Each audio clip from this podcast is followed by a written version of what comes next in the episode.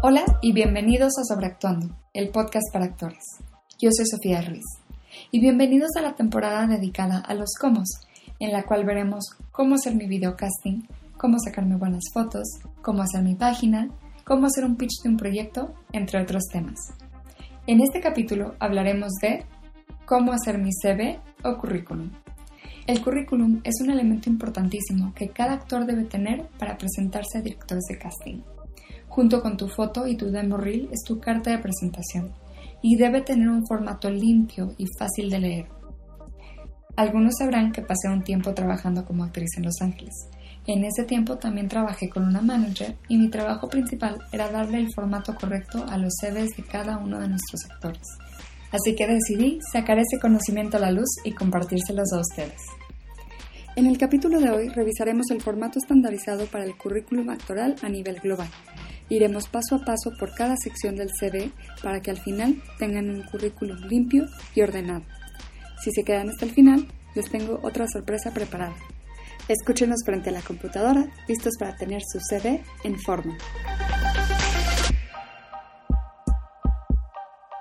Antes de empezar, quería hablar brevemente de lo que es un CV.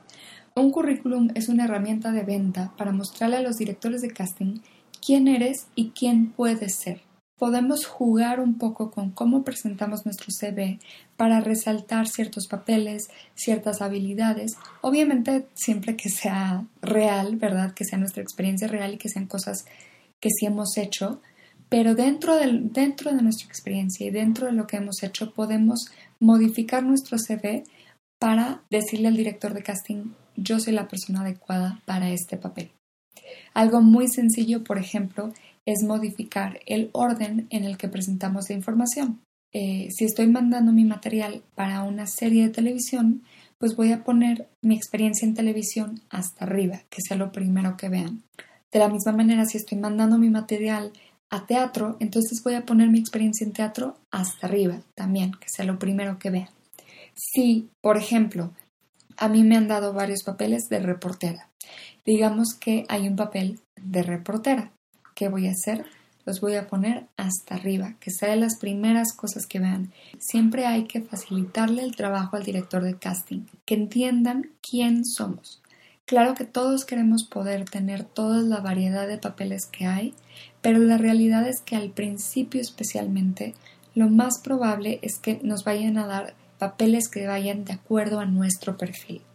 Entonces entender nuestro perfil es parte de cómo vamos modificando nuestro currículum para asegurarnos que resaltemos ese perfil y que el director de casting diga, ah, esta chava es reportera, vamos. Otra cosa que es muy importante tener en cuenta es que independientemente de nuestra experiencia, de la cantidad de proyectos en los que hemos participado, todos podemos tener un currículum bien hecho y un currículum que se vea profesional. Es cosa de tener el formato adecuado y tener muy claro qué va y qué no va en un currículum actoral. Por ejemplo, eh, en un currículum administrativo o corporativo en México se acostumbra poner una foto en la esquina superior derecha o izquierda en el caso del currículum actoral, vamos a evitar poner nuestra foto en el currículum, ya que además estamos dándoles a ellos nuestra headshot y el cuerpo completo. Entonces ellos ya saben quién somos visualmente, ahora esto es complementario, es saber qué experiencia tenemos. Por último, hay que recordar que un currículum debe caber en una sola hoja. Inicialmente esto viene de cómo se presentaban los headshots cuando aún se mandaban o se presentaban de manera física.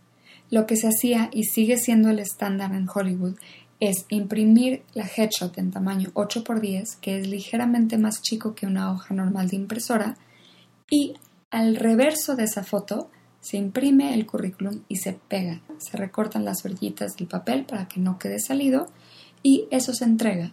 Un solo documento, foto al frente, información y currículum al revés. Un pequeño tip, compren la cinta de doble lado que es que es pegajosa por ambos lados. Así ponen cuatro cuadritos en las esquinas, eh, va a quedar planito y tampoco lastiman la foto con una grapadora. Es súper duradera, no se va a caer con nada. A mí me tocó al principio de mi carrera, para ser honesta, no he entregado una foto física en fácil año, año y medio. Y bueno, ahorita ni siquiera estamos pudiendo ir a los castings de manera presencial, así que ni se envía de manera física ni se entrega en la oficina de casting. Creo que de todos modos es buena práctica tener unas cuantas fotos impresas, pues por si se ofrecen, mejor tenerlas a no. Yo lo que hago normalmente es imprimo unas 5 de mis cuatro mejores headshots. Si tienen acceso a Costco o conocen a alguien que tenga una membresía de Costco, ellos hacen muy buenas impresiones y a bajo costo. Pero bueno, regresemos al tema, el currículum en una hoja.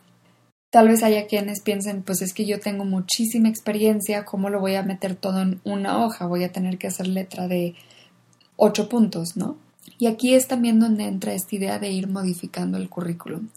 El currículum es una cosa viva, tiene que ir cambiando con el tiempo. Lo que yo recomiendo es que tengan un archivo máster en donde pongan absolutamente todos los trabajos que hagan. Esto por varias cosas. Uno, tienen ustedes un registro de todo lo que han hecho y se aseguran que se les pague. Dos, si alguna vez quieren pasar por un proceso migratorio o burocrático para alguna beca, muchas veces piden un listado de todo el trabajo que han hecho. Mejor que ya lo tengan todo archivado en un lugar. Y por un lado sentimental, yo creo que también es lindo eh, tener ese registro. Creo que puede ser una fuente de mucho orgullo darse cuenta cuánto trabajo hace uno a lo largo de los años y de entender que pues bueno es una carrera larga a veces es una a veces es una carrera difícil pero ahí estamos y estamos haciendo papeles desarrollándonos y estamos activos. Ese es su archivo máster y además tienen un segundo archivo que es el que van modificando y van mandando dependiendo del casting. Y aquí es donde empieza el trabajo de cirugía un poco. Esto cada quien lo tiene que determinar qué es importante para ustedes y qué los va a hacer brillar más. Pero, por ejemplo, si yo tengo 20 años de experiencia y siguen ahí mis créditos de mi primera obra que hice entrando a la licenciatura, pues bueno, creo que ese lo podemos eliminar de nuestro currículum que vamos a mandar. Se queda en nuestro machote, pero vamos haciendo espacio para lo nuevo. Pueden ir eliminando papeles en cuanto a la antigüedad que tengan o en cuanto a la relevancia. Por ejemplo, si yo de niña hice un papel y pues ya no soy niña, entonces mi perfil es otro, pues tal vez esos ya no me sirven como herramienta de venta. Tal vez esos ya no me representan. Entonces esos pueden salir de mi currículum. O, por ejemplo, hice un papel hace cinco años, pero es un papel del cual yo estoy muy orgullosa y que si me preguntan lo voy a contar con toda la pasión en mi corazón. Entonces ese ahí se queda, aunque ya tenga su tiempecito. En general lo recomendado es que sea sí lo más reciente, pero con sus excepciones. Caben muchas cosas en una hoja. Entonces, de todos modos hay espacio para que se luzcan y para que muestren sus proyectos que tal vez ya tienen tiempo, pero, pero los hacen muy felices. Se vale tener eso en su currículum, tampoco crean que ya lo tienen que borrar porque tiene que caber todo en una hoja. Si van empezando y apenas empiezan a tener papeles en cortos o en obras, todo eso cuenta. Si hice tres obras en la licenciatura y ya me gradué y todavía no he trabajado de manera profesional, no importa, pongo esos tres papeles que hice en la licenciatura. Y no tienen que poner que no fue profesional. Otras cosas que pueden incluir son las clases. Digamos en esta misma situación que me acabo de graduar, todavía no tengo tanta experiencia profesional, puedo ir poniendo tanto uno mi experiencia en la licenciatura y dos las clases que tomé. Eso también es muy importante, que sepan y vean que soy un actor entrenado. Y si apenas van empezando y tal vez no estudiaron la licenciatura en artes dramáticas por lo que sea, porque los papás no quisieron, porque no, no había la posibilidad económica, porque se dieron cuenta hasta después de tal vez hacer una licenciatura en astronomía, que en verdad lo suyo es la actuación, tampoco pasa nada. Van a irlo construyendo. Ahí lo que pueden ir haciendo es ir mandando su material a cortos estudiantiles, hacer proyectos con sus amigos, ir desarrollando ese material para ir pudiendo armar un currículum ya profesional. Ya cubiertas estas bases iniciales, podemos empezar a ver el formato específico del currículum. lo primero y más importante, nuestro nombre hasta arriba en letra más grande que el resto del texto de su currículum. Que sea muy claro de quién es este documento. Justo abajo de nuestro nombre va nuestra información de contacto e información personal. Nuestra información de contacto es nuestro teléfono, nuestro correo, uno que revisemos seguido, nuestra página si la tenemos y nuestras redes sociales si las tenemos. Yo recomiendo que vayan homologando sus redes sociales para que todos tengan el mismo handle, que sea el mismo nombre, para no tener que poner 20.000 links que de Facebook, YouTube, Twitter, Instagram, si no ponemos una vez en mi caso arroba Sofía Ruiz Actor, y podemos poner los iconos para decir, bueno, en Instagram, en Vimeo, en YouTube, o simplemente poner en todas las redes arroba Sofía Ruiz Actor. De información personal se acostumbra poner edad, peso, estatura, color de ojos y cabello. A mí no me gusta incluir estos datos. Color de ojos y cabello se me hace un poco repetitivo porque estamos entregando una foto a color. Antes se acostumbraba a entregar fotos en blanco y negro, pero ahora siempre son a color. Peso, lo mismo. Aquí en México normalmente se pide una foto en close-up, que es el headshot, y una foto de cuerpo completo.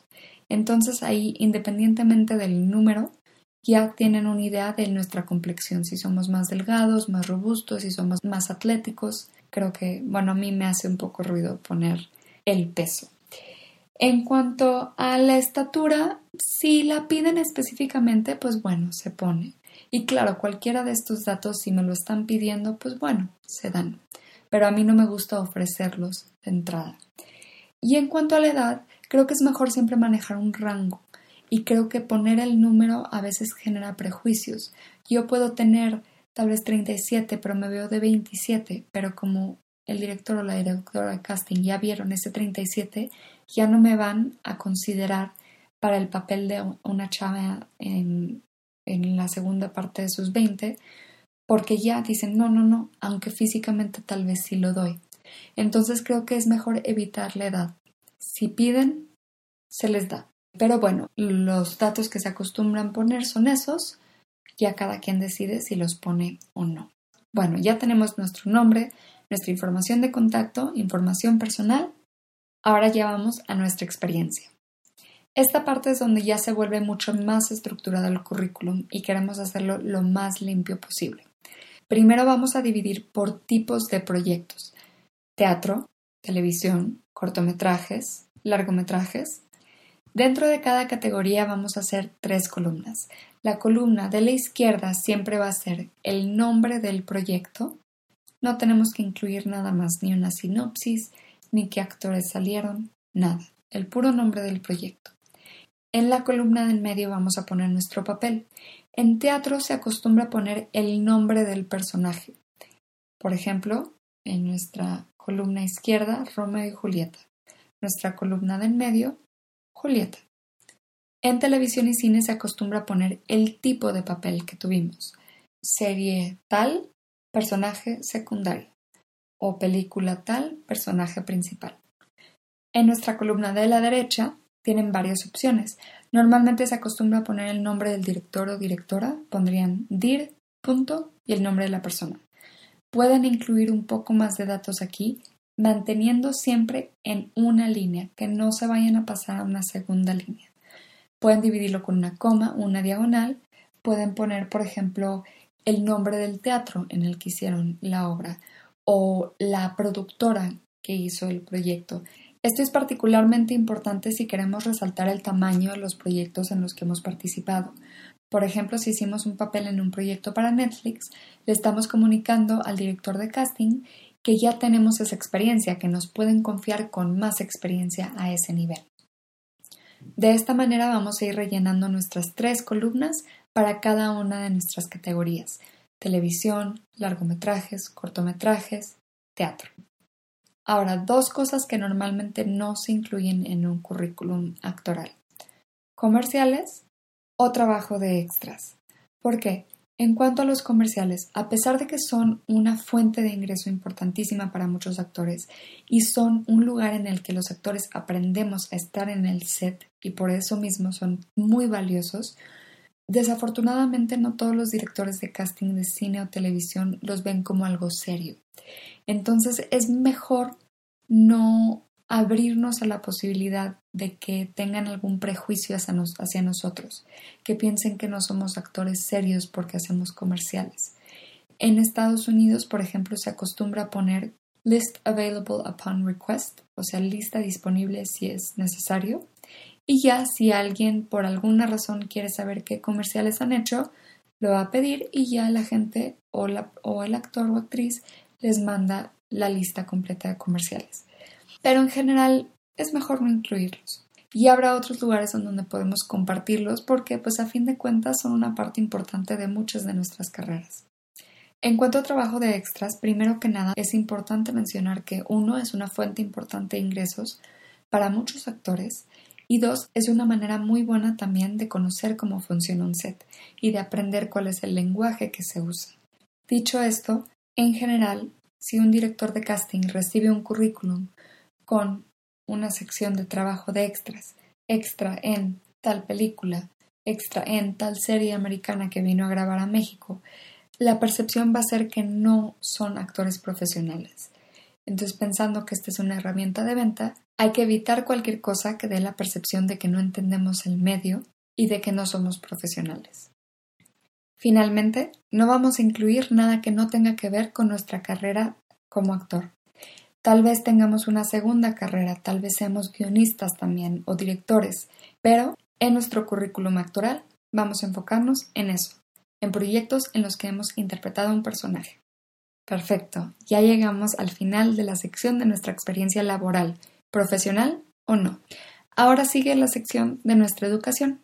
Siguiendo el formato de columnas, en este caso probablemente vayan a ser solo dos, vamos a poner el nombre de la clase y en la segunda columna el maestro o la maestra con la que tomamos. En esta sección ustedes irán definiendo cómo lo van agrupando y organizando. Si hicieron una licenciatura, no necesariamente van a poner las 20 clases que tomaron en esos tres o cuatro años. Y obviamente no queremos que sean más clases que experiencia profesional. Lo que queremos decirle al director o directora de casting es yo soy un actor profesional que ya trabaja. Claro, al principio seguramente vamos a tener más clases que experiencia, pero eso va a ir cambiando. Entonces ahí, como todo, es ir modificando, ir actualizando. Finalmente, la última sección de nuestro currículum va a ser las habilidades especiales u otras habilidades. En esta sección sí pueden mencionar cosas que no tienen nada que ver con la actuación, mientras sea una habilidad que se pueda usar en algún papel. Por ejemplo, soy una excelente nadadora, en algún momento competí, me gané un montón de trofeos, padrísimo, ponemos nadadora, nivel avanzado. O pinto, me pueden poner pintando. Si mi personaje pinta, pues ahí me pueden tener ahí y no tienen que tener un doble de mano.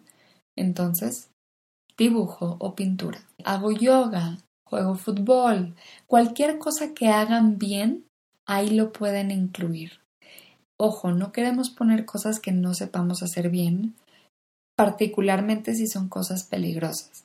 Por ejemplo, si pongo se anda a caballo porque hace cinco años alguien me invitó a un rancho y anduve una vez a caballo, pues probablemente nos vamos a caer del caballo o no vamos a saberlo manejar cuando nos toque, porque nos van a creer. Entonces sí hay que tener cuidado de solo poner cosas que sí sepamos hacer y que estamos cómodos haciendo. Un ejemplo tal vez de algo que nos puede meter en problemas también es sé nadar y en verdad pues sí sé flotar, pero no me voy a sentir cómoda si me avientan al mar. Eso va a ser importante, porque al momento de estar filmando nos puede poner en una situación peligrosa. Es muy importante ser muy honestos en esta parte. En esta sección también vamos a poner si hablamos varios idiomas y en qué nivel hablamos cada uno de esos idiomas, o si podemos hacer ciertos acentos. En esta sección yo les recomiendo agrupar por tipos de actividad. Si yo bailo, voy a poner baile y voy a especificar puntas, jazz lírico y cha-cha-cha. Porque tal vez si me piden, oye, bailas tap, nunca he bailado tap en mi vida, no lo incluyo. Y finalmente, este es un buen lugar para poner eh, su link directo a su demo. Yo sé que arriba pusimos la información de nuestra página o la información de nuestras redes, pero es buena idea recalcarles, oigan, aquí está mi demo para que lo puedan ir a ver en el momento en el que lo están viendo. Y si tienen su perfil en IMDB, también es un buen momento para ponerlo. Esta es una manera en que los directores de casting pueden corroborar de cierta manera la información que les estamos poniendo. Para teatro no, porque esto es simplemente para, para cine y televisión, pero al menos eso si ellos quieren ver a ver si es cierto, pues se pueden meter ahí. Y ahora sí, lo último que vamos a poner en nuestro currículum en la esquina inferior derecha va a ser la información de nuestro manager o agente. Normalmente pondríamos su logo, su nombre, teléfono y correo. Y con esto terminamos nuestro currículum. Una vez que lo tengan listo, le dan guardar y le dan exportar a PDF. Esto es muy importante cuando manden su CV a directores de casting o a proyectos. Lo ideal es mandarlo como PDF, no como Word, no como archivo de Pages y no como texto copiado en el cuerpo del correo. Un PDF es ligero, es más complicado de manipular y no se va a modificar. Si yo mando un archivo Word desde mi PC y lo abre alguien con una Mac, no lo va a poder abrir y todo el formato se va a modificar y va a ser más difícil de leer. Procuro exportarlo en PDF en calidad normal, como no tenemos imágenes no hay que mandarlo a una calidad muy grande también para que no saturen las bandejas de correo. Antes de terminar, sí quisiera mencionar que hay más maneras de hacer un CV. Nuestro compañero, el actor Alberto Juárez, nos hizo el enorme favor de dejarnos ver su CV como ejemplo de otro formato. Lo pueden ver en el artículo que acompaña este episodio. Van a ver que el currículum de Alberto tiene colores y un diseño distinto y llamativo y también es muy válido. Lo más importante siempre es que su CV sea claro y fácil de leer. Muchísimas gracias por escuchar. Espero que esto les sea útil y que les ayude a tener todas sus herramientas ordenadas y listas para mandárselas a directores de casting y a diferentes proyectos. Como complemento de este episodio, les voy a compartir un machote para que puedan hacer su currículum fácilmente y sin tener que estarse preocupando por formatear desde cero. Lo podrán encontrar en las notas del show, en la página y en el link en bio de nuestro Instagram, arroba sobreactuandopod. Si les gusta el podcast, les invito a que se suscriban en donde sea que escuchen sus podcasts. Y si tienen un minutito, compartan el pod y déjenos una reseña con 5 estrellas en iTunes. Eso nos ayuda a que más gente nos descubra. En las notas del show encontrarán el link para que puedan hacer la reseña independientemente de la plataforma en la que estén. Síganme en Instagram y Facebook como Sofía Ruiz Actor o al podcast como Sobreactuando Pod. Espero hayan disfrutado este capítulo, que tengan un hermoso día. Esta es una producción de Flower House Films.